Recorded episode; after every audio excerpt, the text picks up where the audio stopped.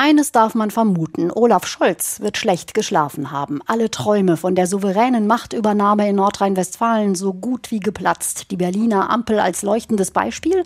Alles andere als das. Das Wahlergebnis für die SPD ein Albtraum. Die SPD historisch schwach hat eine katastrophale Klatsche kassiert. Und nicht nur die, auch er, der Bundeskanzler. Er hat an der Seite des weitgehend unbekannten Kandidaten der Sozialdemokraten gekämpft und kräftig geworben. Damit hat er die Wahl auch zu einer Abstimmung über sich selbst und seinen Regierungskurs gemacht. Scholz war kurz vor der Wahl plötzlich omnipräsent. Er hat geredet, argumentiert, erklärt, alles vergeblich.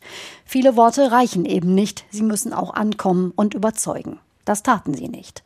Wählerinnen und Wähler liefen in Scharen zu den Grünen über. Noch viel mehr haben lieber gar nicht gewählt als SPD. Überhaupt waren es nur 56 Prozent, die abgestimmt haben. Das grenzt an Wahlverweigerung. Jeder Zweite hatte keine Meinung oder keine Lust oder spürte Verdruss. Wie auch immer, das gilt es aufzuarbeiten, wenn der erste Schock verflogen ist. Die Kanzlerpartei muss sich zunächst die Frage stellen, warum sie es nicht geschafft hat, die Leute in die Wahllokale zu ziehen, wenn sie doch so offensiv um Zustimmung bittet mit ihrem wichtigsten Mann, dem Bundeskanzler.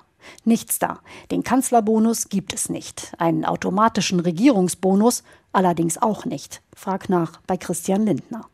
Dass bei seiner FDP offensichtlich einiges falsch läuft, sollte Lindner spätestens jetzt aufgegangen sein. In Nordrhein-Westfalen gingen die Sympathisanten zur CDU, vergleichsweise wenige blieben bei den Freien Demokraten. Verkehrspolitik, Corona-Politik an den Bedürfnissen einer Mehrheit der Bevölkerung vorbeizumachen, wo soll das auch sonst hinführen, außer ins Abseits?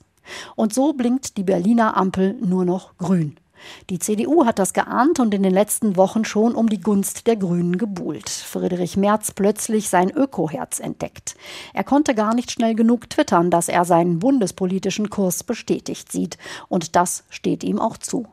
Dass es hauptsächlich ältere Menschen sind, die CDU wählen, geschenkt für diesen Moment. Die CDU hat die kleine Bundestagswahl gewonnen. Friedrich Merz wird daher eine gute Nacht verbracht haben. Seine großen Träume werden nicht kleiner geworden sein.